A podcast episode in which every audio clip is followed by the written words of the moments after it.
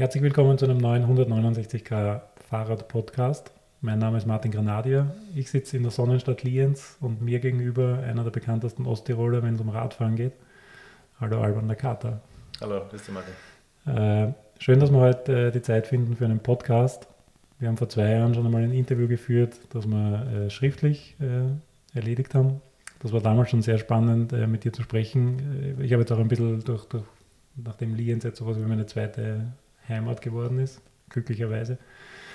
Äh, Versuche ich auch ein bisschen nachzuvollziehen, was du in Lienz machst, äh, welche, ich sehe, welche Strecken du fährst, bin immer wieder beeindruckt davon, äh, auf, auf Strava Bestzeiten zu sehen, die irgendwie einfach unerreichbar sind. Ich kann mich erinnern, dass ich einmal mit dem E-Bike in Osttirol war, Mountainbike, und nicht einmal mit dem E-Bike quasi deine, deine Koms erreichen habe können. Ähm, die Rahmenbedingungen jetzt im Jahr 2020 sind natürlich andere. Ähm, wir, wir, wir sitzen quasi zwischen zwei Lockdowns bei geöffneter Balkontür in deinem Wohnzimmer, um Corona-Regeln und alles Mögliche einzuhalten. Äh, wie geht's dir? Wie geht's dir grundsätzlich? Wie geht's dir im Jahr 2020? Äh, Im Großen und Ganzen muss ich sagen, geht es uns sehr gut. Wir dürfen echt nicht jammern. Also das, ähm, wir sind gesund. Also ich spreche jetzt auch von meiner Familie und, und ähm, Leute in meiner näheren Umfeld. Ähm, das ist schon mal das Wichtigste, glaube ich. Gesundheit sagt man immer wieder, ist das Wichtigste, was der Mensch haben kann.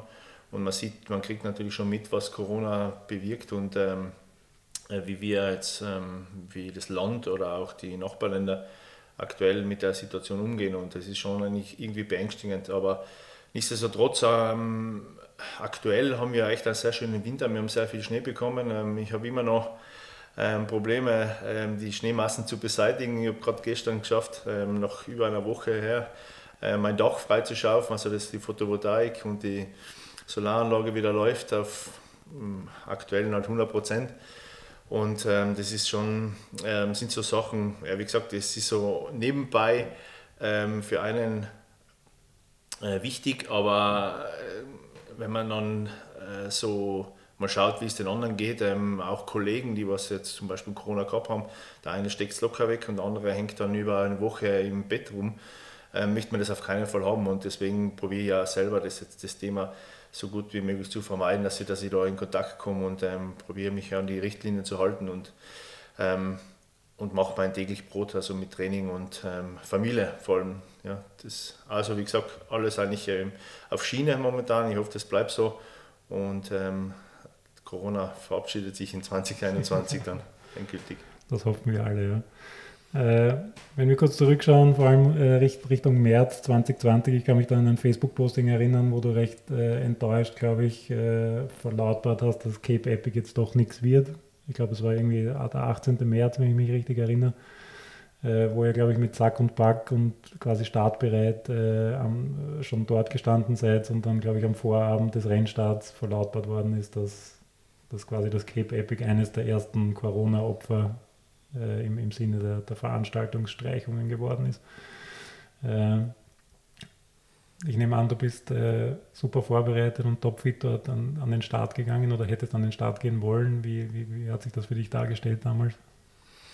Ja, ich muss sagen, das Cape Epic ist für mich eigentlich, er war jahrelang ein großes Ziel von mir, ähm, das zu, einmal zu gewinnen. Ich war ja schon mehrmals Zweiter, Dritter am Podium und ähm, auch andere gute Top-Platzierungen ich habe irgendwie persönlich mit dem, dem ein bisschen so abgeschlossen. Das heißt, für mich war die Enttäuschung ähm, damals nicht ganz so groß als wie für meinen Partner, für den Karl Blatt, weil das wäre sein Abschlussrennen geworden.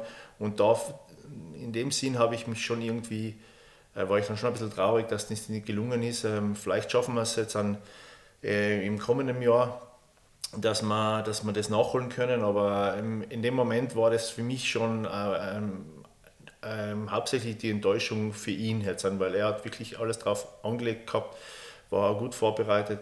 Ich natürlich auch, also ihm einen guten Partner zu sein. Ähm, ich war sicher auf einem guten Weg, also vielleicht war ich sogar in meiner, einer meiner besten Form, ähm, was ich bis zu dem Zeitpunkt gehabt habe, weil ich es auch ähm, mit, dem, mit dem Ehrgeiz ähm, angegangen bin, ähm, wie gesagt mit Karl, ähm, haben relativ viel zusammen trainiert und dann auch ähm, das anzugehen und ähm, so gut wie möglich das und auch mit Spaß das Ganze zu beenden. Und das, es hat sich ja schon abgezeichnet über die Tage oder auch Wochen davor, dass das Rennen, ähm, also meine persönliche Meinung war, es wird äh, relativ schwer stattfinden, weil es ein internationales Rennen ist.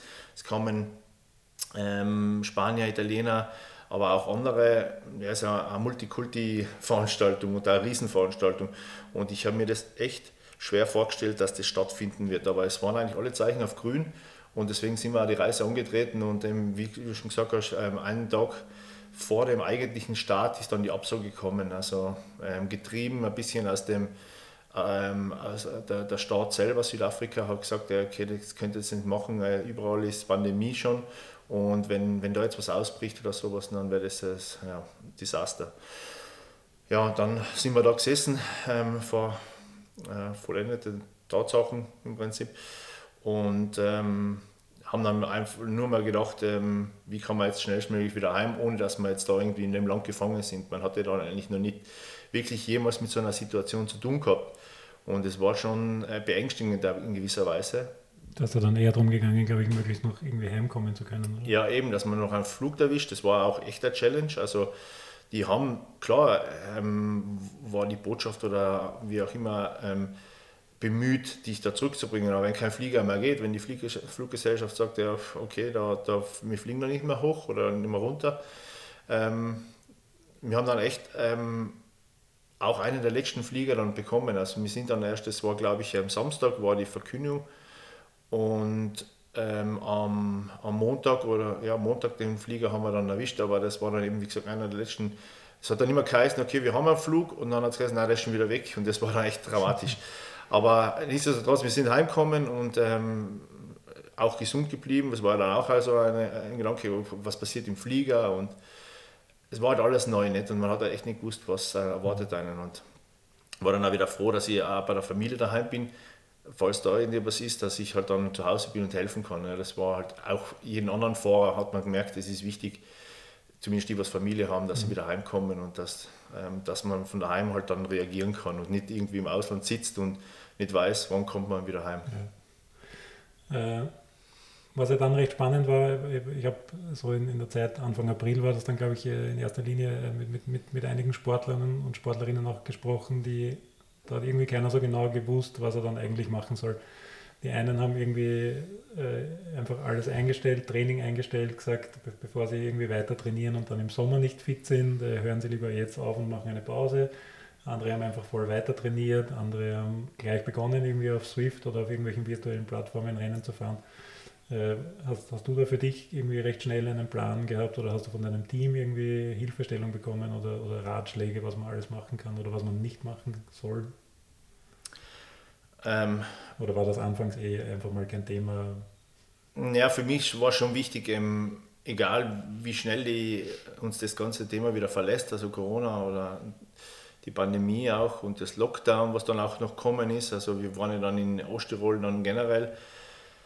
Ähm, Bezirk ähm, Lienz ähm, war ja dann in, ähm, ja, in einem gewissen Lockdown oder Quarantäne, haben, wir, haben sie es damals genannt, weil eben die Nähe zu Südtirol und dann ähm, auch Tirol halt generell, ähm, und da zählen wir halt dazu in Osttirol, auch wenn wir sonst normalerweise immer zu Kärnten dazu zählen, aber nein, in dem Fall haben wir da schon den ersten Lockdown schon erlebt gehabt ähm, ähm, und das war kein Spaß. Also ich habe dann gesagt, äh, wenn das so weitergeht, dann ähm, werden wir alle irgendwie psychische Probleme bekommen. Also das, weil das, die Situation ja, muss ich ein bisschen ausholen, so war eben, wie, wie ich schon gesagt habe, die Kärntner, also die, das angrenzende Bundesland bzw. der nächste Bezirksspital, ähm, haben sich frei bewegen dürfen und wir und März, April, da kann man auch schon im Freien fahren. Also das ähm, war dann ein bisschen idiotisch. Also habe ich da nicht ganz eingesehen, warum wir da jetzt anders behandelt werden sollen. Aber wir hängen halt mit Tirol mit und dann war das halt so. Das, ähm, das Wetter war ja eigentlich. Das Wetter war auch noch schön. genial, ja. Und dann musst du, theoretisch musst du auf der Rolle fahren. Sicher sind das alles für Außenstehende ähm, so banale Dinge, die was man eigentlich sagen kann, warum muss der jetzt unbedingt trainieren? Aber es ist auch mein Beruf. Ähm, ich verdiene damit mein Geld und einen Lebensunterhalt auch für die Familie. Und ich muss ja schauen, wenn es wieder im Juni losgegangen wäre, was es ja teilweise auch ist, ähm, dann muss ich ja wieder parat sein. Ich kann jetzt nicht sagen, okay, ich mache jetzt einmal den ganzen Lockdown nichts und ähm, dann lasse ich es wieder langsam losgehen. ähm, weil die Aussichten waren ja noch nicht klar. Also es kann sein, geht Juni, Juli los und ähm, ich weiß auch selber aus der Erfahrung, wenn ich drei Wochen jetzt nichts mache, dann brauche ich ungefähr fast zwei Monate, um wieder auf dem Level zu sein, wo ich okay. da aufgehört habe. Okay. Und das ist auch in der Winterpause so, da ist es aber auch gewollt, aber die habe ich ja gerade hinter mir gehabt erst. Und dann habe ich aufgebaut das Cape Epic. Ich muss auch immer sagen, das Cape Epic kommt mir immer ein bisschen zu früh. Also es geht sich von meiner Aufbauzeit, ich hätte immer gerne ein bisschen mehr Zeit. Und ähm, deswegen ähm, war das eigentlich dann ganz gut für mich, ähm, einerseits wieder mich ein bisschen ähm, zurückzuorientieren über die Basics, also dass ich wieder mal ähm, an mir arbeiten kann. Und ähm, habe dann auch eben Swift zum Beispiel entdeckt für mich. Also das hat mir eigentlich da riesig Spaß gemacht und auch motiviert. Ähm, habe dann ähm, relativ, ja, äh, habe das, äh, hab das echt mal genossen. Habe aber, bin aber auch drauf gekommen, dass das für mich jetzt als Ehrgeizler ein Problem ist, weil ich bin dann immer so getrieben und dann fahre ich zu viel auch Rennen oder auch in den normalen in der Welt. Du fährst einfach immer zu schnell. Eigentlich, weil wenn du jetzt sagst, okay, du willst jetzt wieder an einer Basis ein bisschen arbeiten, dann solltest du eigentlich ein bisschen gemütliche Ausfahrten machen. Ähm, was auch geht natürlich auf Swift, aber das, wenn man halt eben so wie ich dick, dann ist es ein bisschen schwierig. Und immer dem Vordermann nachjagen. Genau, ja. Und dann da wieder vielleicht ähm, irgendeinen ähm, ein Kampf fahren oder, oder was auch immer. Und ich war da echt ein Newbie in der Hinsicht und man ist, glaube man lernt da auch auf alle Fälle und kann das auch so gestalten, dass man das gut nützt. Ja, ähm, ja und aber aber trotzdem Gedanken gemacht, was kann ich eigentlich jetzt mit der Zeit an, anstellen. Ja? Und dann ich, bin ich auf so Gedanken gekommen, ja, eben wie ähm, das Everesting habe ich eh schon vorher schon mal gemacht, aber das wollte ich dann noch ein bisschen ver, verbessern, meine Zeit im Everesting oder auch ähm, mal meine längste Fahrt, weil ähm, mal einzubauen so ähm, im, in den Training und, und habe dann auf das ein bisschen so trainiert und habe mir dann eben so die Ziele gesetzt. Und da ist auch ein bisschen der, der Gedanke entstanden, auch mit dem eine Woche lang durchfahren und ähm, jeden Tag 200 Kilometer und 3000 ähm, Höhenmeter oder im dann ist es auf 4000 gegangen und ich bin dann später dann sogar auf 5000 noch gegangen jeden Tag. Einen, also, einen Ötztaler pro Tag. Ein Ötztaler pro Tag, ja. Ähm, war so irgendwie, ich wollte irgendwie ein bisschen herausfinden, was kann mein Körper verkraften, weil es war so ein bisschen eine, eine, eine Frustbewältigung auch. Oder so. das, das, das, das Reinfressen in einen, das das Beste ist eigentlich, wenn man draußen fährt und man fährt lang und dann fühlt man sich danach einfach, man hat was getan und man ist einfach, also eine gewisse Leere im Kopf, aber trotzdem hat man das Gefühl, man hat was getan. Mhm. Und das wollte ich halt einfach immer leben. Und dann, dann hat man so eine Sinnhaftigkeit in dem Ganzen gesehen. Und das war für mich so eigentlich das, das Ganze, wo ich mir gedacht habe, okay, damit tue ich mir meiner Seele was Gutes und auch meinem Körper, weil ich ja trainiere ja wohl, auch wenn es jetzt vielleicht hinsichtlich Formaufbau nicht jetzt ein klug war in gewisser Weise. Aber okay, das, das, wollte ich gerade fragen. Wo, wie, wie, wie, wie, waren diese Aktionen quasi, wenn man jetzt so nennen mag, irgendwie einzuordnen? War das für dich eher Training oder eher Spaß oder eher Rennsimulation oder? Nein, es war eher so einzuordnen, was vertragt mein Körper und was tut ihm noch gut und was nicht. Ich habe dann herausgefunden eben, dass ähm, in gewisse Phasen 200 Kilometer und 3000 Höhenmeter mir persönlich nicht viel machen. Also wenn ich jetzt an dem, auf Gran Canaria fahre zum Beispiel, ist das, komme ich nach einer Woche super, super raus. Mhm. 4000 ist so, so der Reiz, das, wo so das Maximum ist, da muss ich aber schon gut drauf sein und alles, dann komme ich da auch richtig scharf draus, drauf raus. Aber wenn ich, wenn ich jetzt ein 5000 mache, das was ich auch gemacht habe und daheim und bei teilweise schlechtem Wetter und da habe ich alles erwischt in, dem, in der Woche, war da im Endeffekt danach, muss ich sagen, war ein super Erlebnis. Aber ich würde es nicht nochmal machen. Also ich sage, das ist jetzt absolut die Obergrenze. Also ich sage, 4000 ist, ist in meinem Fall gut ähm, und die 200 Kilometer pro Tag. Aber mehr ist nicht, ähm, bringt mir nichts mehr. Also das heißt, wenn ich jetzt das nochmal machen würde, würde ich jetzt sagen, bei 4000 ähm, täglich ist Schluss, weil ähm, erstens wird es dann zu lang und das, was ich jetzt mache, macht es mich auch zu langsam. Also es hat dann nicht mehr den Trainingseffekt, okay. was es eigentlich haben soll. Okay. Du warst, glaube ich, auf Trailrunning im Sommer. Wie, wie ist das ein? So, oder passt das in deinen Trainingsplan oder war, war das einfach mal ja, das war auch, was anderes zu probieren? Genau das gleiche, ja. Das war auch so eine Spinnerei. Weil das waren ja auch, glaube ich, 40 Kilometer und. Ja, geplant wäre mehr gewesen. Also geplant wäre gewesen. Ähm, die Kreuzeck, den Kreuzeck Trail, äh, da gibt es einen Run mittlerweile und den wollten wir auch, ähm, also ein Kollege von mir, der Peter, ähm, wollten wir das zusammen laufen. Das haben wir eigentlich aus nichts raus, also wenig Vorbereitung, aber ich wollte mir auch wieder mal schauen, was hält der Körper eigentlich aus. Das Problem war, das, es war noch ein bisschen zu früh, das sollte man eigentlich eher im August machen. Wir haben dann so viele Schneefälle gehabt, was wir umlaufen müssen und dann eben beim Hochkreuz ähm, haben wir müssen eben umdrehen, weil wir gesehen haben, die ganze Flanke ist im, äh, noch mhm. auf Schnee und ähm, das wäre einerseits zu gefährlich geworden und andererseits wäre das auch zeitlich schwer machbar gewesen. Dann. Und da sind wir dann abgestiegen und dann haben wir uns holen lassen im Tal. Und, aber äh, war trotzdem ein super Erlebnis und ähm, ich spüre die Muskeln heute noch, weil. Ich wollte gerade sagen, muskulär war das kein Problem, weil normalerweise ja, Läufer sind meistens gute Radfahrer, aber umgekehrt. Ja, wie gesagt, ich habe keine Vorbereitung gehabt. Wenn ich jetzt da täglich ein bisschen was gelaufen hätte, dann wäre es anders gewesen. Aber ich habe ein Minimalprogramm im Laufen, das mache ich generell so, dass es gerade ähm, ein gewisses Pensum, da laufe ich, aber das wäre schon so, ich habe schon gerechnet damit, dass das eine Woche Muskelkater gibt und so war es auch dann. Aber äh, wir sind dann auch in Urlaub gefahren. Ich bin dann, glaube ich, die ganze Zeit eher noch um, umgehumpelt. Und, aber war, war ein tolles Erlebnis. Also muss ich sagen, ähm, ist auch immer noch so im Hinterkopf, den, den wirklich einmal zu machen. Aber mal schauen. Wie gesagt, August ist der ideale Zeitpunkt dafür, glaube ich. Ähm, heuer wahrscheinlich vielleicht sogar noch ein bisschen später, weil es ja. mit so viel Schnee. Aber trotzdem ähm, glaube ich, wäre das schon ein Erlebnis, was man dann eben nicht mehr vergisst. Und das, glaub, der Mensch lebt einfach von solchen solche Aktionen. Ich meine, Everesting ist auch so was gewesen, was es aus dem, ja, so aus dem Gedanken rauskommen ist, ähm, was jeder, glaube ich, einmal machen sollte, einfach um das zu, mal erlebt zu haben. Aber es ist jetzt äh, nicht etwas, was einen trainingstechnisch oder, oder irgendwie weiterbringt, aber es ist einfach für die Birne. Und die Birne, der Kopf ist einfach in so viele Sachen wichtig. Ja. Ähm, und, und dann ist es schon wieder ein guter, ein positiver Effekt bei dem Ganzen. Ja. Ich denke, alles, was man irgendwie geschafft hat, behält man einfach als Erinnerung. Der Körper merkt sich das. Der genau. Kopf, der Kopf erst recht. Ganz richtig, ja. Mhm. Äh, du hast kurz Swift angesprochen. Swift-Rennen, bist du da irgendwie weiter eingetaucht in diese Ecke oder war das nur, nur eine Zeit lang? Oder wie, hast, hast du dich grundsätzlich beschäftigt, du dich mit E-Sports, E-Cycling, wie auch immer man das nennen mag? Äh, da gibt es ja auch quasi Auffassungsunterschiede, dass jetzt E-Sport, äh, der eine sitzt vor dem Computer und drückt den Controller und es ist E-Sports, der andere schwitzt tatsächlich auf der Rolle in, in Swift und, und leistet körperlich quasi tatsächlich sehr viel und, und strengt sich an. Und das ist quasi genauso E-Sports. Ist, ist, hast du dir da irgendwie Gedanken gemacht oder ist das irgendwie noch, noch kein Thema oder war Swift sowieso nur ein Ausflug quasi, solange du nicht draußen fahren kannst? Mehr oder weniger ist es so, ja, dass ähm, Swift eigentlich das damals nur so ähm, einmal aus der Notlösung eine Notlösung war.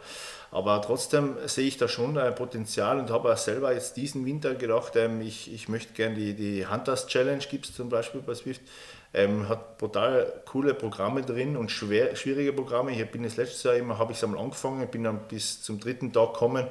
Ich glaube, das sind vier Wochen, jeweils sieben, also 28 Tage. Also richtig weit bin ich noch nicht gekommen, aber ich habe schon gesehen, da, da kann man wirklich da werden dann die, die Schwächen vor Augen geführt, also wenn, wenn man irgendeine hat. Also, und was ich aber eben auch erkannt habe, ist, dass ich bei, bei Swift im, im Endeffekt im Winter oder generell zu schwer bin, also Watt pro Kilogramm ist nicht ganz so, wobei die Watt bei mir wahrscheinlich schon passen würden, aber eben die, die Kilogramm nicht.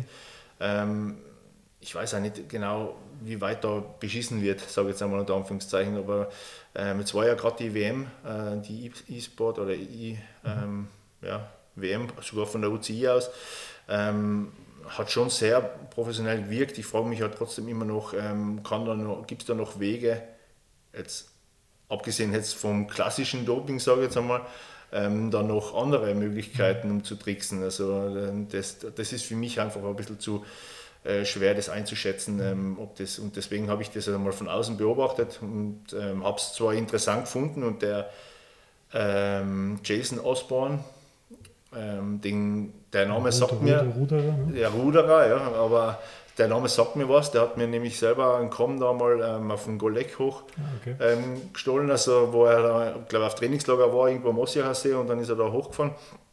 Ähm, und äh, habe dann auch den Namen ein bisschen so verfolgt und habe dann gehört, ja, eben der ist schon auf Swift relativ gut unterwegs gewesen. Und auch ähm, äh, generell in Deutschland, da holt er einige ähm, Coms, und, aber schwierige Coms auch von Top-Sportlern. Äh, und dann denke ich mal, ja, da passt es auch zusammen, weil er wird mhm. jetzt wahrscheinlich nicht der, der Größte sein und auch nicht unbedingt der Schwerste. Und ähm, Ruderer haben ja generell auch gute V2 Max, also kann schon passen. Also, und der hat dann auch jetzt gewonnen und das ja, ist ja schön. Also, aber man hat auch gesehen, also da waren echt namhafte Leute, wie der aktuelle äh, Mountainbike-Weltmeister Saru und ähm, ja, noch andere. Also, Lionel Sanders. Zum Beispiel, ja. Ich mein, ein paar World Tour-Fahrer. Ja, ja, World Tour-Fahrer waren auch noch und ähm, haben aber alle keine Chance gehabt. Ich habe mir die Ergebnisliste, die ersten zehn zuerst einmal angeschaut, dann habe ich eben nur den Ausbau gekannt und dann ein bisschen weiter hinter sind aber Namen noch aufgetaucht, aber die richtig großen Namen nee, sind überhaupt nicht da gewesen. Ja. Es zeigt für mich einfach, das habe ich auch gelernt durch die, die Swift-Rennen, man muss sich mit dem Thema voll beschäftigen, ob das Windschattenfahren ist, ähm, im richtigen Moment da zu attackieren. Die Dynamik ist eine ganz andere. Ja, ganz andere. Und Power-Ups. Ja, genau, zum Beispiel, ja. Und das hätte ich mir gedacht, das wird auch ähm, weggeschalten werden. Hätte, das, hätte, ja. hätte ich auch gedacht, ja. Aber es ist E-Sports und es ist wie, wie du gesagt hast, es ist wie ein Trikotronik oder wie ein, wie ein Computerspiel, Zocken.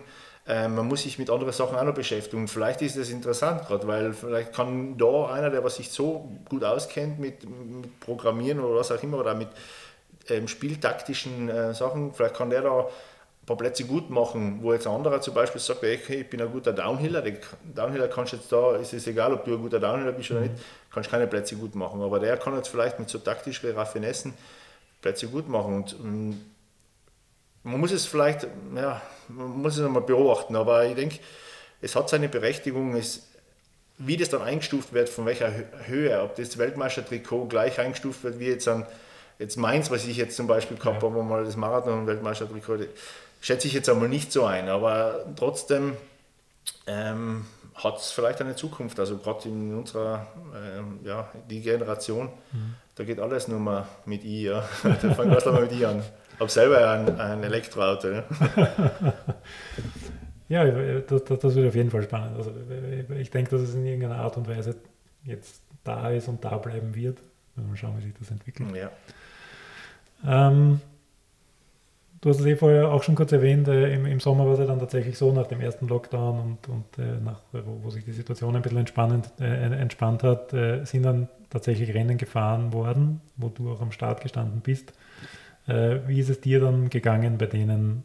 Hat, waren, waren da Unterschiede zu merken, dass äh, die einen im Lockdown ein bisschen das lockerer angegangen sind, die anderen einfach einen, einen zweiten Wintertrainingsblock quasi draufgesetzt haben und dann voll im Saft waren?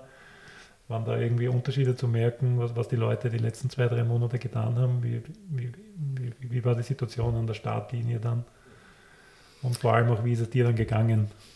Ja, mein erstes Rennen war der Engen im Bike Giro, das ist ein Etappenrennen in der Schweiz, in St. Moritz.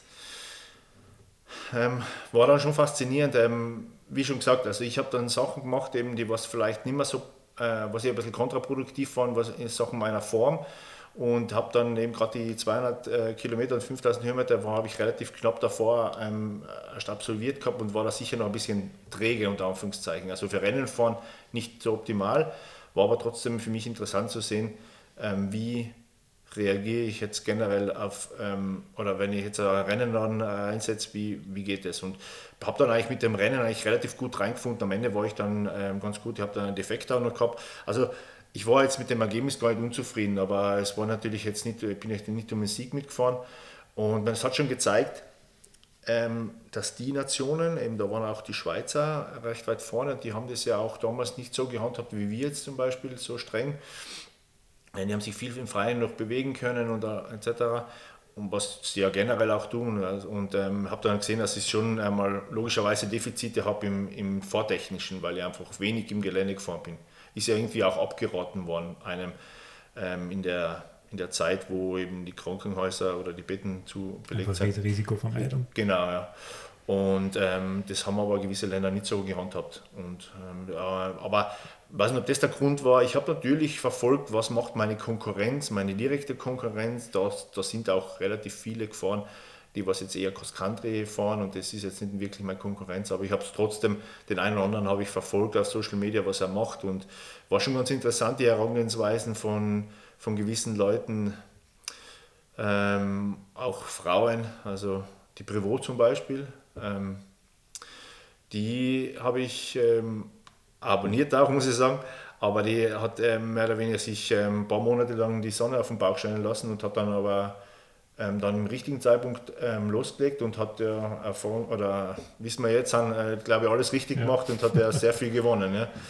Ähm, das heißt, die, die war eine von denen, die sofort bei, bei Start des Lockdowns äh, abgedreht haben und ja. dann die Pause quasi verlängert oder nicht, nicht verlängert haben, aber quasi nochmal von vorn begonnen haben. Im Prinzip hat es die, die, die, Pause sogar verlängert, weil ähm, die hätte ja auch viel später erst losgelegt. Die hätte ja nicht mit einem Kebepik losgelegt, wie jetzt wir Marathonfahrer oder die, die was halt auf das Wert legen. Ähm, die hätte dann mit dem ersten Weltcup und der ist ja schon relativ früh dann ähm, abgesagt worden, beziehungsweise auch, glaube ich, verschoben dann. Und ähm, die hat das, die, ich würde sagen, die hat alles richtig gemacht, aber das muss man natürlich immer ähm, auf jeden Einzelnen sehen, ob er das die hat da vielleicht ähm, zum Beispiel Sachen nicht gemacht, eben wie das Everesting oder mhm. die, die coolen Sachen, was dann vielleicht in Erinnerung bleiben. Aber meine Weltmeister zu werden, ist auch nicht verkehrt. ja. ähm, nein, nein, im Großen und Ganzen muss ich sagen, ähm, war, war meine, meine Sache auch nicht so schlecht. Also ich, wenn ich es jetzt äh, auf mich beziehe, weil ich habe dann schon noch irgendwann eine gute Form bekommen. Ähm, hab dann, bin endlich wieder mal Staatsmeister geworden zum Beispiel bei mir und ähm, am Ende der Saison war ich echt in einer guten Verfassung bei, man, die, die Staatsmeisterschaft ähm, im Marathon war ja auch sehr spät. Und Mitte Oktober, glaube ich, oder? Ja, auch im Oktober. Und, und ähm, die WM war dann eben auch im Oktober und das war vom Timing her, das eigentlich alles gepasst. Also die Form war auch zur äh, Marathon-WM gut, aber da habe ich eben leider, äh, äh, ja, das war ein bisschen ein beschissener Tag da. Ähm, ab und zu gibt es auch solche. Mit einem blöden Defekt vorm Start und ähm, mir ist der Dämpfer explodiert. Also ah, okay. beim, ja, äh, oder explodiert, kann jetzt, klingt jetzt hart, aber er ist einfach leck geworden und ähm, ist dann Öl rausgekommen und er hat dann immer, ähm, hab dann müssen vor dem Start eigenhändig, weil wir keinen Mechaniker mitgehabt haben, den tauschen. Und das war aber ein Heckmeck, also ich bin echt drei Minuten vor Startschuss bin ich in eine Box erst reingekommen, also ich habe mich nicht, oder in die, in die, auf die Startlinie habe dann noch mein, was habe ich noch ausgesetzt? Irgendwas habe ich noch, nein, die Flasche haben wir noch getauscht und ähm, habe aber dann vergessen, dass sogar mein Handy habe ich noch hinten drin gehabt. Ich bin dann bis zur ersten Vize mit meinem Handy hinten drin gefahren. Im Großen und Ganzen war es eigentlich auch eigentlich ein Erlebnis, aber ich will es irgendwie ähm, vergessen. Es war zwar, äh, wenn es gut ausgegangen wäre, dann hätte ich das echt unter, unter eine besondere Kategorie ähm, eingestuft. Aber es ist dann das Problem gewesen, dass ich durch das ganze Adrenalin, was ich vor dem Start gehabt habe und was ich auch in der Startphase noch gehabt habe, da habe ich mich super gefühlt noch, ist, das ist irgendwann einmal zusammengebrochen, das ganze Kartenhaus. Und dann war keine Energie mehr da. Die Beine waren komplett wie Gummi und ähm, keine Kraft mehr. Okay. Und dann ist, dann ist Rennen nur mal nach hinten gegangen und deswegen ist es ein bisschen enttäuschend gewesen, weil ich echt wirklich auf das nochmal alles drauf gesetzt habe. Ich war echt gut abgenommen noch vom Gewicht her, ich war in Topform und die Leistung und alles hat gepasst, aber da kann man auch nicht wirklich Lehren draus ziehen, wenn das solche Umstände sind. Ja, also ich werde sicher, ich bin ja normalerweise echt ein vorsichtiger Typ, was jetzt das anbelangt, mit Ersatzmaterial mitnehmen und, und, und ich habe echt noch, wo viele dann sagen, hey, warum denkst du an das jetzt noch? Oder ähm, kann, du kannst eh nicht verhindern, aber da hätte man vielleicht auch wieder ähm, ja, irgendwie war es ein Zeichen, weil eigentlich hätte ich Hardtail fahren sollen und ich bin aber Fully gefahren. Und das war eigentlich was ein Zeichen von oben, will ich jetzt das behaupten, wo meine Freundin immer sagt, das gibt es nicht.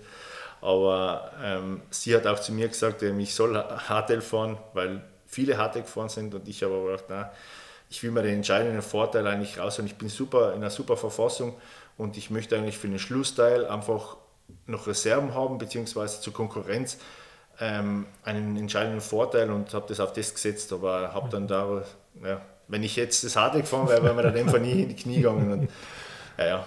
Aber wie gesagt, es ist immer, man lernt immer dazu. Ja. Äh, du bist ja von, von 18 auf, 2018 auf 19 zum Team Puls gewechselt.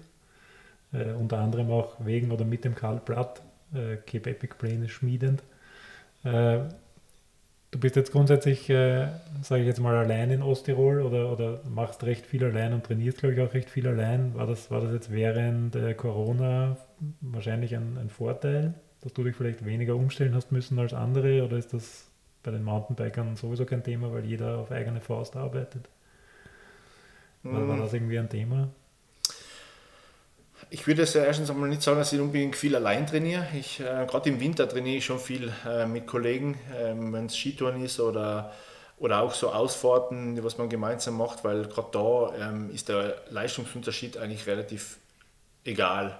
Wenn du jetzt eine lange Ausfahrten machst beim Skitouren, da hast du relativ ähm, leistungsmäßig äh, viel große Spanne. Da, da kann man immer sich zusammen bewegen. Da könnte ich theoretisch auch was mit meiner Freundin machen, wenn sie sich dann schon sehr quälen muss und ich halt ähm, eher was Lockeres mache, aber ähm, lass dich schon vereinbaren.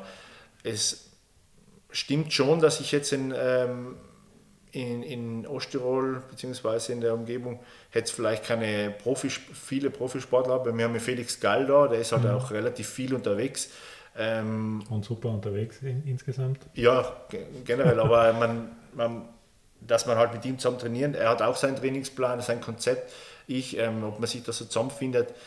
Wenn jetzt vielleicht, ich habe ja lange in Innsbruck gewohnt und da habe ich äh, mehrere Kollegen gehabt, mit denen ich zusammen trainieren kann. Da hat man auch ein bisschen also einen Vergleich und sowas. Das ist auch, wäre sehr interessant jetzt in gewisser Weise. Aber ich habe damit gelernt umzugehen, also seit ich jetzt wieder in Lienz zurück bin. Und ähm, es ist eigentlich jetzt kein Nachteil, weil du hast auch nicht so den, immer den, den internen Druck, wenn du jetzt zusammen was fährst, dann eben wie gesagt, es gibt ja auch mittlerweile Strava, wo man jetzt sich vergleichen kann, sich persönlich vergleichen kann oder mit anderen vergleichen kann. Und das ist ja jetzt ähm, nicht wirklich notwendig, jetzt, dass man einen hat, aber klar wäre es ab und zu mal nett. Ähm, aber dafür gibt es Trainingslager, wo man sich wieder zusammen mit einem Team zusammenstellt oder mit, mit, Kollegen von oder mit ähm, Konkurrenten zum Beispiel auch, wo man sich dann zusammentut und dann gemeinsam da Sache macht und ich denke mal, für, für, für Leute, die vielleicht äh, gerade gewöhnt sind, dass sie jeden Schritt mit, mit jemandem anderen machen, für, für die war vielleicht Corona noch ein größerer Einschnitt, wenn, wenn die, die Bezugsperson dann quasi plötzlich nicht mehr da ist oder man bestimmte Routinen nicht mehr so machen kann. Kann ich mir durchaus vorstellen, dass es äh, bei vielen da nicht ganz so einfach war. Man hat auch gesehen, dass manche wirklich mit der Motivation zu kämpfen gehabt haben oder mit der, ähm, dass die auch ähm, ja, der, der eine reagiert mit solchen Krisen anders als wie der andere. Also ich persönlich ziehe immer, probiere immer was Motivierendes zu finden und, und ähm, nicht nur jetzt gleich für mich, sondern auch vielleicht für mein, für mein Umfeld, also auch für mein, ähm, muss ich sagen, wie auf Strava, also was die Leute zu motivieren oder auf die Ideen zu bringen, ähm, auf den Gedanken zu bringen. Äh, ich könnte dir das auch mal probieren und das, ich, es werde nicht ich alleine gewesen sein, aber das mit den Everesting und sowas, das ist schon etwas, wo, wo die Leute dann sagen, ah, das könnte ich jetzt auch mal probieren.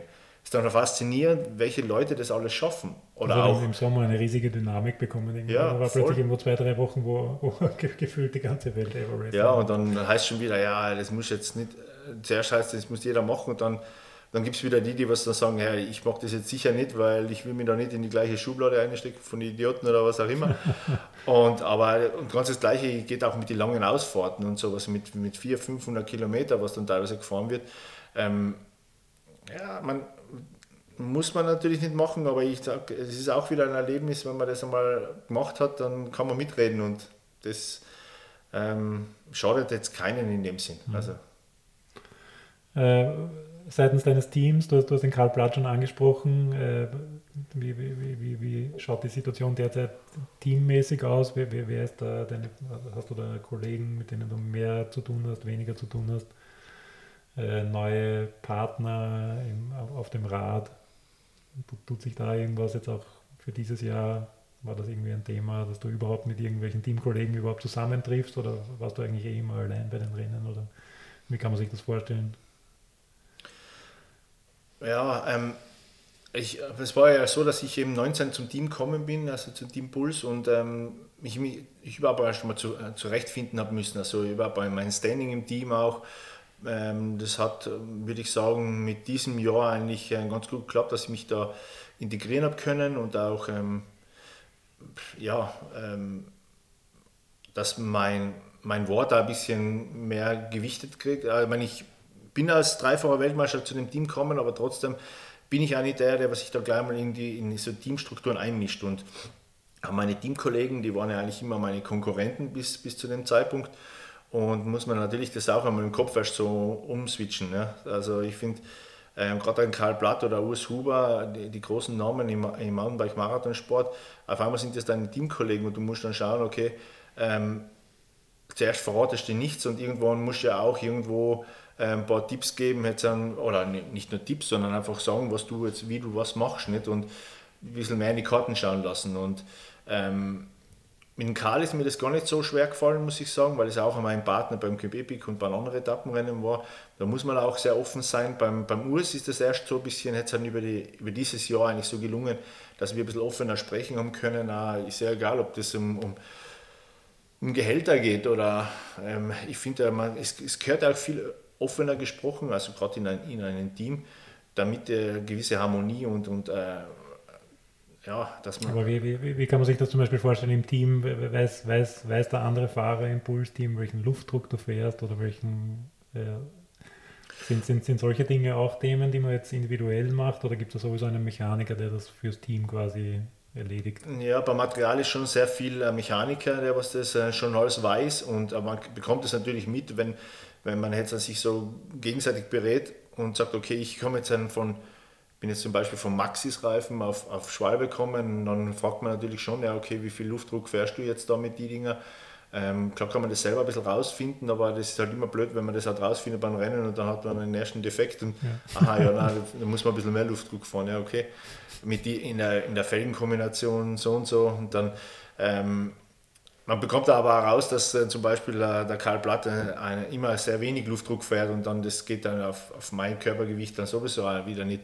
Also ähm, es sind auch sehr viele ähm, Informationen, die man ein bisschen filtern muss ähm, und, und, ähm, und, sich nicht zu beeinflussen lassen sollte von, ähm, nehmen wir jetzt wieder ein Beispiel Urs Huber her, also sehr spezieller Typ, also egal was das Training anbelangt, aber auch ähm, ähm, menschlich, also ähm, auf keinen Fall verkehrt, aber ganz anders als wie ich jetzt zum Beispiel gestrickt.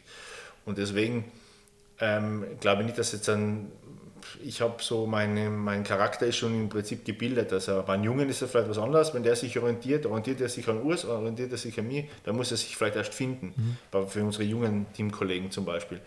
Ich jetzt an kann eigentlich nur profitieren, weil ich filter das relativ grob raus und sage, okay, das würde mir vielleicht gefallen, was der macht, aber ich persönlich, also alles andere lasse ich gleich weg. Ähm, so wie ich es jetzt vielleicht auch in Vergangenheit mit Trainern gemacht habe oder sowas. Wo ich gesagt habe, ja, die Idee ist gut, aber alle anderen kann man eigentlich vergessen. Also die passen zu mir nicht. Mhm.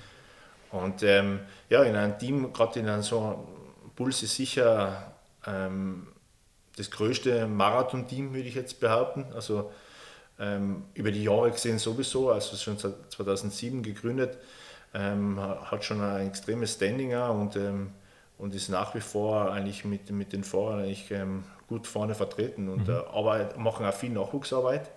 Was äh, wollte ich gerade fragen, um, umgekehrt für dich die, die Rolle als, als Mentor? Gefällt dir die Rolle? Findest, äh, berätst du gern oder hilfst du gern den jüngeren Fahrern oder ist das auch ein, ein Modell, das du dir irgendwie für die kommenden Jahre vielleicht vorstellen kannst? Auf jeden Fall, ja, das haben wir, glaube ich, beim letzten Mal ein bisschen mhm. angesprochen, auch schon beim letzten Interview. Ähm, ist auf jeden Fall ein, ein, sehr interessantes Thema, weil ich jetzt halt schon viel offener geworden bin. Also ich habe ja schon sehr viel erreicht und ähm, ich sehe das, würde das auch als Teilerfolg von mir sehen, äh, wenn jetzt ein junger Sportler durch mich jetzt dann ähm, besser wird. Und wenn es nur, wenn es gar nicht darum geht, ähm, meine Ratschläge zu befolgen, sondern mich als, als unter Anführungszeichen Idol nimmt oder als, ähm, als Leitfigur für wie ich es, wie, welche Sachen ich angehe oder welche mhm. Einstellung ich jetzt habe zu dem Ganzen. Und das, ähm, das schätzt mich dann schon, ähm, es freut mich und, und, macht mich dann auch glücklich, wenn, wenn ich das schaffen kann. Umso, wenn jetzt einer wirklich so meinen Weg gehen will und, und der fragt mich das eine oder andere, ähm, dann bin ich ja immer gern bereit, da ähm, was weiterzugeben. Auf jeden Fall. Aber ich denke, dass es schon auch vielleicht äh, für mich jetzt eine Zukunft in dem Team hat, ähm, weil wir doch äh, noch ein paar junge Fahrer haben und vielleicht wieder junge Fahrer dazukommen.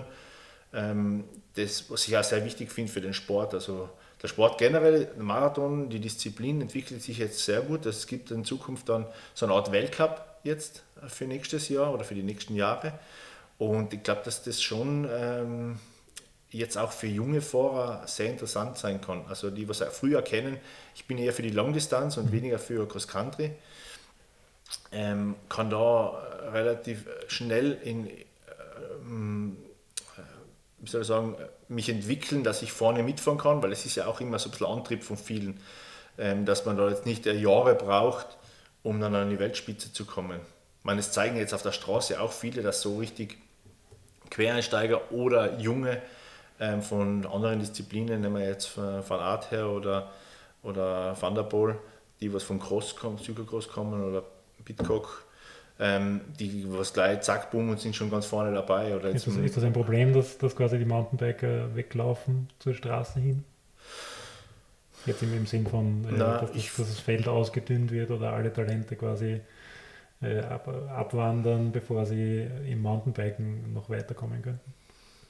Na, glaube ich nicht. Also, na, wir haben genügend große Sportler noch immer und ähm, das, das glaube ich jetzt weniger. Also man, manche kriegen halt, bekommen halt ihren Namen dann jetzt erst, aber ähm, im Großen und Ganzen ist es für viele interessant oder ist es für Mountainbikesport eigentlich eine, eine, eine Bestätigung, dass, dass wir nicht irgendwie die sind, die was jetzt dann irgendwie ähm, gerne im Dreck darum wollen, so, jetzt einmal so, sondern dass, dass das schon eine sehr harte Sportart ist. Und ähm, für mich zeigt es auch, dass Cyclocross zum Beispiel für, für einen Straßenprofi ähm, dann oder einen angängigen ähm, Straßenprofi schon die richtige Sportart eigentlich wäre, zum, ähm, weil du auch viel Technik hast, kurze, intensive ähm, Belastungen, mhm. Ähm, weil du musst ja auch dementsprechend trainieren und das bildet dann schon die Basis dann eigentlich dann für die gewisse Schnelligkeit und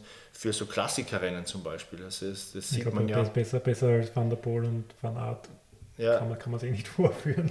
Genau. Die werden sich die nächsten ja, Jahre noch einiges untereinander ausmachen wahrscheinlich. Ich denke jetzt auch, ja. Also, äh, wie geht es wie geht's für dich genau weiter? Das ist jetzt, äh, soll, soll keine unangenehme Frage sein, aber wir sind ungefähr im gleichen Alter. äh, rund um die 40, sage ich mal.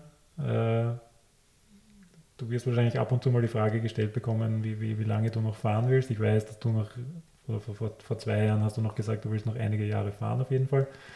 Äh, abgesehen von dem Thema, dass du dich äh, ein, ein, bisschen als Mentor oder als, als, als Nachwuchs vielleicht dort irgendwie etablieren möchtest, äh, hast du für dich äh, konkrete Kriterien, die, die musst du nicht verraten natürlich, aber Gibt es für dich irgendwie intern festgesetzte Grenzen, wo du sagst, äh, jetzt ist genug, ich, ich möchte quasi gehen, solange es super ist und solange es funktioniert oder solange ich irgendwas gewonnen habe? Oder, oder ist, ist das für dich, hast du dir solche Fragen noch nicht gestellt oder gibt es für dich da irgendwie, schaust, schaust einfach mal, wie sich das jetzt entwickelt?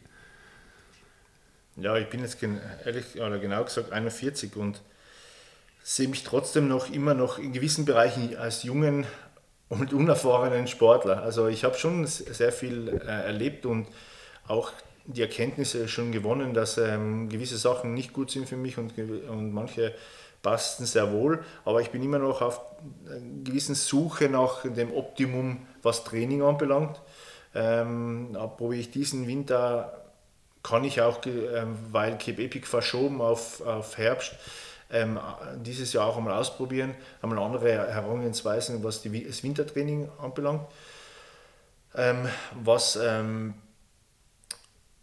vielleicht dazu führt, dass dann ähm, vielleicht meine Form endlich so ist, wie ich mir das tatsächlich vorstelle. Also, und ähm, das wird man dann natürlich erst wissen, wenn die, vielleicht die Saison vorbei ist oder wenn man gewisse, ja, ähm, wenn man gewisse Trainingswochen jetzt einmal absolviert hat. Aber das ist für mich immer noch das, die, die, die, der meiste Antrieb, also an mir zu arbeiten und ähm, ich möchte auch wieder dem, die zur absoluten Spitze zählen wollen. Also ähm, vielleicht jetzt nicht jetzt bei, bei manchen Rennen, das, also das habe ich auch gelernt für mich jetzt, dass bei gewissen Rennen werde ich wahrscheinlich nie ganz vorne sein können, äh, wie auch in der Vergangenheit. Aber ähm, die Rennen, was ich ähm, vielleicht schon ähm, mal gut war, da möchte ich wieder zurück, weil ich habe durch die ganze, äh, ja, ich sage mal so, ich, es hat sich ja viel getan, jetzt zum Beispiel von meinem ersten Weltmeistertitel zum, zum dritten, aber auch jetzt zum aktuellen Zeitraum. Also da ist Familie gegründet worden, das Haus. Ähm, ich habe ein ganz normales Privatleben, aber ich bin immer noch der gleiche Profisportler. Und, aber das muss man auch lernen, mit dem umzugehen. Also das, das ähm, was im Hintergrund da läuft. Und da bin ich auch, glaube ich, auf dem richtigen Weg, das Ganze ähm, eine richtige Balance zu finden. Das war für mich eigentlich äh, die größte Challenge, würde ich sagen. Also das Hausbau weniger, da bin ich ja sogar Weltmeister geworden in dem Jahr, wo ich Haus gebaut habe. Ähm, ein Kind ist auch noch irgendwie gegangen, aber zwei Kinder Eltern, das war schon, das ist schon eine, eine große. Herausforderung für, für Familie oder für einen Familienvater jetzt in meinem Fall. Und das kommt mir vor, das, das bekomme ich jetzt auch langsam so in den Griff und ähm, deswegen, das ist einerseits, also die Zukunft, ich sehe mich selber schon noch als Rennfahrer in den nächsten drei, vier Jahren noch. Also ich sage jetzt mal bis Mitte 40 sehe ich jetzt ja nicht das Problem, weil ich ja sehe, dass ich mich immer noch weiterentwickle in gewissen Bereichen, wenn ich die auch trainiere. Mhm. Das ist das eine, aber ich möchte schon irgendwie so einen fließenden Übergang dann schaffen, im Idealfall im Team Puls, ähm, dass ich dann ähm, das Team als so als Performance Manager vielleicht irgendwann mal übernehme. Ähm, also jetzt nicht als ähm, der, der, klassische Road Manager, der was mhm. jetzt an die Sachen organisiert, sondern der was über den Vorrang ein bisschen so taktisch und, ähm, und auch trainingstechnisch ein bisschen ähm, ja, über die Schulter schaut und oder ihnen Tipps gibt und dann auch vielleicht den einen oder anderen jungen Fahrer dazu nimmt und den ein bisschen aufbaut und ähm, einfach die ein bisschen leitet. Das wäre schon etwas so eine Idealvorstellung, wie wir eh vorher schon ein bisschen angesprochen haben. Mhm. Und, ähm, aber das möchte ich jetzt auch nicht unbedingt von einem Tag auf den anderen machen, weil ich selber noch zu ehrgeizig bin und ich möchte es auch nicht nur mir beweisen, sondern auch den anderen beweisen, dass es ähm, schon in mir steckt. Und äh, was vielleicht auch ein Punkt ist, also jetzt denke ich jetzt marketingtechnisch, also für, für, die, äh, für das für, für die Marke Puls, aber auch für die Spons anderen Sponsoren, ist, dass man ein bisschen ein Leitbild ist für, den, äh, für die Älteren, nicht nur für die Jungen. Ich sehe das auch so, deswegen auch die Idee jetzt mit Karl Blatt, ähm, das Epic Masters zu fahren. Ich möchte weiterhin noch Elite fahren, aber der Karl für sein, in seinem letzten Jahr mhm. äh, hat sich entschlossen, ähm, eine Masters-Lizenz zu lösen. Dadurch ermöglicht es uns, ähm, dass wir beim Cape Epic äh, Masters fahren könnten. Und ähm, das ist, ich glaube, dass es eine ganz interessante Zielgruppe auch ist, also weil gerade in Italien sind ja viele so in der Masters-Kategorie unterwegs, auch Spanien. Ähm, und die sind auch noch auch Riesenfans von uns jetzt, weil wir ja schon irgendwie die älteren Fahrer sind, aber immer noch ähm, den Traum leben, in der Weltspitze mitzufahren oder mitfahren zu können. Und dann das glaube ich, ähm, würde man auch sehen, wenn man jetzt zum Beispiel mein, mein Strava-Profil analysiert, mein, dass ich schon meine, meine, die, die Abonnenten, schon die Zielgruppe eher höher angesiedelt ist, also sagen wir mal plus 30. Mhm.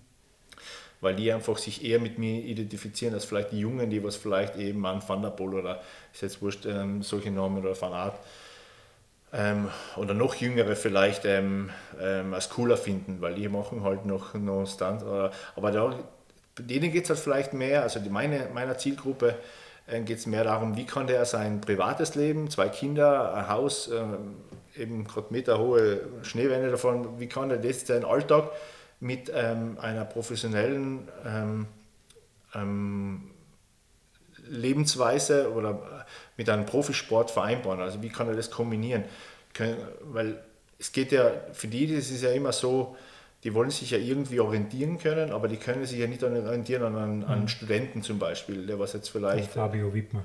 Zum Beispiel, ja. ja das ist jetzt ganz weit jetzt ausgeholt, aber ähm, das, das ist jetzt zum Beispiel so, so ein Fall. Ja, und das, das, die interessiert halt einfach und mit dem Alter kommt auch der Gedanke immer, der Sport, was mache ich, ähm, wie, welche Ideen kann ich nur machen, äh, welchen Sport ähm, könnte ich jetzt da noch integrieren, dass ich einfach fit bleibe und, und ähm, die das Kaffeemaschine macht nach einer Stunde schlapp. ähm, ja, das, äh, deswegen, das ist schon ein bisschen so ein Hintergedanke, was, ähm, was mir auch noch ein bisschen so im, im Kopf rumgeht. Karl möchte schon jetzt ein bisschen früher in die Schiene rein reingehen und vielleicht komme ich da, geselle mich da noch dazu. Gibt es quasi ein, ein, ein Pendant zum Weltcup für, für diese Masters-Kategorie? Oder sind das einfach andere Rennen oder ist das eine, ein eigenes Universum? Oder wie kann man sich das dann vorstellen? Gibt es eine, eine Rennserie in dem Sinn, die ihr dann fahren könntet? Ähm, ja, manche Rennen, da ist es ja nur, ähm, dass man das Alter in gewisser Weise erreicht hat und dann kann man Masters fahren. Und bei manchen Rennen, also gerade die UCI-Rennen, ähm, da musst du eine Masters-Lizenz haben. Und äh, das würde ich jetzt dann in dem Fall noch nicht haben wollen, weil mich das auch einschränken würde. Zu einer, könnte ich die Elite-WM zum mhm. Beispiel nicht fahren. Ich bin ja tatsächlich noch alle ähm, Marathon-WMs gefahren was gegeben hat bis jetzt. Also bin ich der Einzige, schon okay. jetzt jahrelang das, der Einzige, das, der was alle gefahren hat und alle gefinisht hat. Und das möchte ich eigentlich auch so lange machen, bis möglich ist. Also das ist ja auch ein bisschen etwas. Ähm, vielleicht heißt dann irgendwann einmal später, ja okay, das ist jetzt vielleicht der Erfahrenste, weil er hat ja alles durchgemacht. Kann man vielleicht für mich als Vorteil sehen. Für mich ist es irgendwie so eigentlich auch eine Zahl oder eine, ein Fakt, der was ähm, mich ein bisschen äh, meine Konstanz da einfach misst, also mhm. über die Jahre. Und, und das, ähm, das, das bestätigt mir halt einfach, dass ich, das gibt ein Selbstvertrauen in gewisser Weise, dass man, wenn man etwas angeht, dass man das schon, äh, dass es Hand und Fuß hat. Ja. Und das heißt, äh, du trainierst dabei einmal voll weiter. Das wäre nämlich gleich das nächste Stichwort. Äh, der meterhohe Schnee liegt vor der Tür. Äh, Du hast überhaupt kein Problem, quasi das Rad einmal ja auch in, im Eck stehen zu lassen und dir die, die Langlaufski oder die Tourenski zu nehmen. Kannst du da irgendwie zwei, drei Sätze dazu sagen? Wie, wie, wie, passt das in dein Training rein? Ist, ist das genau das Richtige für dich als Radfahrer, jetzt im Sinn von Ausdauer und Kraft? Wie, wie legst du das Skitourengehen an? Genießt du da auch mal eine Tiefschneeabfahrt oder geht es da tatsächlich für dich eher ums, um, eher ums Ski Mountaineering als ums Tourengehen? Mhm das spiegelt sich ja schon im Begriff wieder.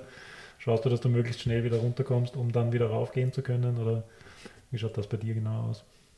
Ja, grundsätzlich ist es schon so, dass ich es eigentlich als Trainingstool sehe und eben auch da ähm, gar nicht jetzt irgendwo weit wegfahren will mit dem Auto, dass ich jetzt irgendeine lässige Tour auf einen Gipfel fahren kann, sondern neben mir mit Hochstein und das Zettersfeld vor der Haustür, das, da fahre ich jetzt dann ein paar Minuten hin und dann kann ich da hochgehen und kann dann meine Höhenmeter abspulen. Du gehst ja, glaube ich, drei, dreimal auf den Hochstein rauf oder ja, jeweils 1000 Höhenmeter. Wenn ich einmal so gut drauf bin, dass ich ähm, die Ausdauer habe, also ich bin ich jetzt auch erst im Aufbau, aber im Großen und Ganzen geht es eigentlich mir darum, ähm, draußen fahren kann ich mit dem Mountainbike nicht, auf der Rolle will ich nicht zu viel Zeit ähm, verschwenden und draußen äh, in der frischen Luft in der Höhe auch noch. Ich sehe da viele positive Effekte beim Skitouren Es ist eigentlich ähnliche Muskelgruppen werden äh, beansprucht und der Rücken vor allem wird auch sehr gut trainiert, Rücken, Arme, Schultern, was man auch beim Mountainbiking eigentlich schon sehr braucht.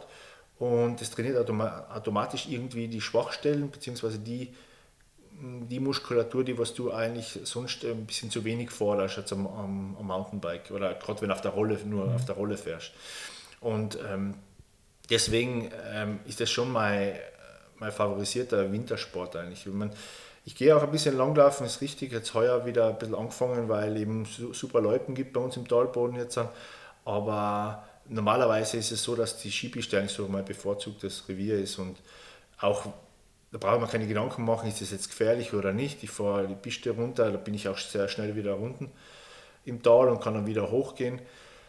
Aber Klar mache ich immer wieder mal ähm, so im freien Gelände Touren, wenn wenn die wenn es mal passt oder sowas. Ich mache auch teilweise oder habe in der Vergangenheit auch Wettkämpfe gemacht, was mhm. mich auch ein bisschen ähm, da motiviert hat, ähm, auf die Ski auch ein bisschen härter zu trainieren, dass man das dann auch schafft.